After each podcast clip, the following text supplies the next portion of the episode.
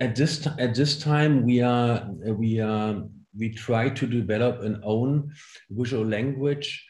with was an own let us say um, besides the choreography that the poster was really their own artworks and their own graphical ideas. Um, and um, the translation between the three dimensions of choreography and the two dimension of a poster of an image for example was very helpful that william forsythe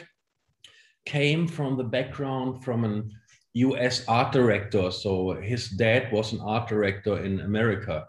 And and he have a kind of very good eye for advertisement and uh, graphic design etc and this helps us uh, very good the whole time we work together